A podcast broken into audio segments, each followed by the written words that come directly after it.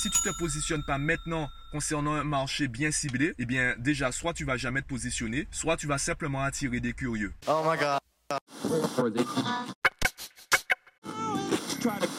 Viens, je t'explique.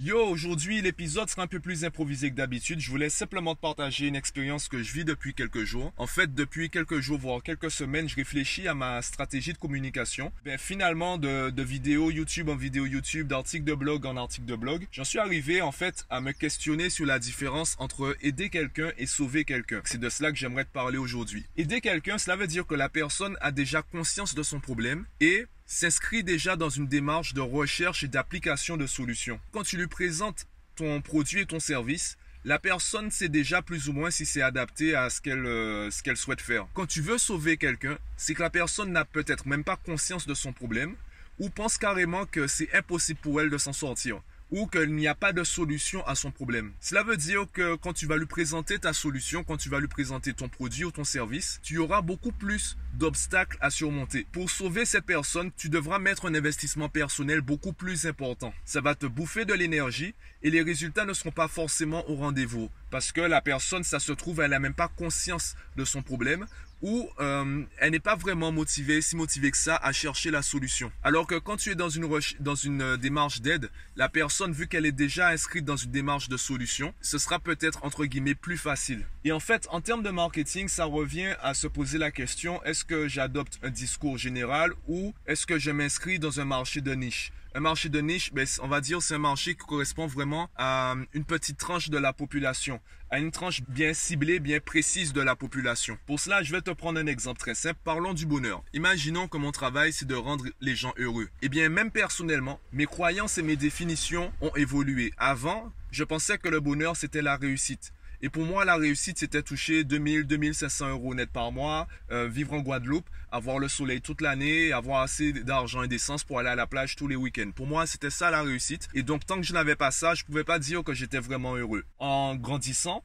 en vieillissant d'ailleurs. Mes croyances et mes définitions ont changé, donc j'ai une nouvelle définition du bonheur, j'ai une nouvelle définition de la réussite. Eh bien, ce changement veut dire quoi? Ce changement veut dire je suis sensible à un contenu différent. Les vidéos qui auraient pu me plaire hier ne vont plus me plaire aujourd'hui. Et inversement, les vidéos qui me plaisent aujourd'hui ne m'auraient certainement pas intéressé hier. Ça aurait été vraiment en dehors de ma zone de confort, ça aurait été en dehors de mes croyances. J'aurais peut-être même dit c'est de la merde. Peut-être même que si le, le mois d'il y a 10 ans écoutait mon mois d'aujourd'hui, aujourd'hui, peut-être que je, dirais que ben en fait que c'est de la merde, que ça sert à rien, que je raconte euh, n'importe quoi. Pourquoi? Eh bien tout simplement parce que ce que je dis répond à une certaine demande, à un certain besoin.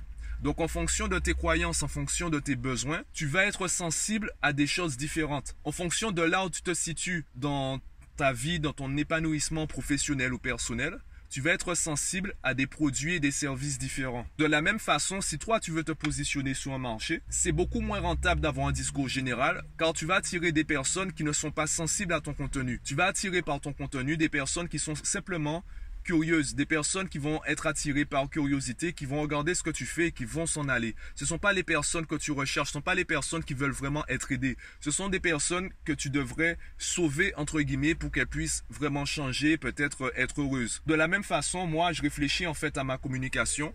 Euh, arrêter de vouloir sauver les gens et travailler avec ceux qui veulent être aidés. Ça peut paraître méchant de le dire comme ça. Il y a des parents qui pensent que ben, même si leur enfant, même si leur enfant n'est pas épanoui, même si leur enfant n'est pas heureux, tant qu'il a 16 de moyenne, ça va. Si moi je pense détenir la vérité, si moi je pense que c'est ma façon de faire qui est la meilleure, ou carrément si je pense que c'est ma façon de faire qui est l'unique bonne façon de faire, eh bien cela veut dire que je veux sauver ces gens-là si je leur parle. Même si je pense par ego détenir la vérité ultime, je dois continuer de travailler avec ceux qui sont prêts à être aidés.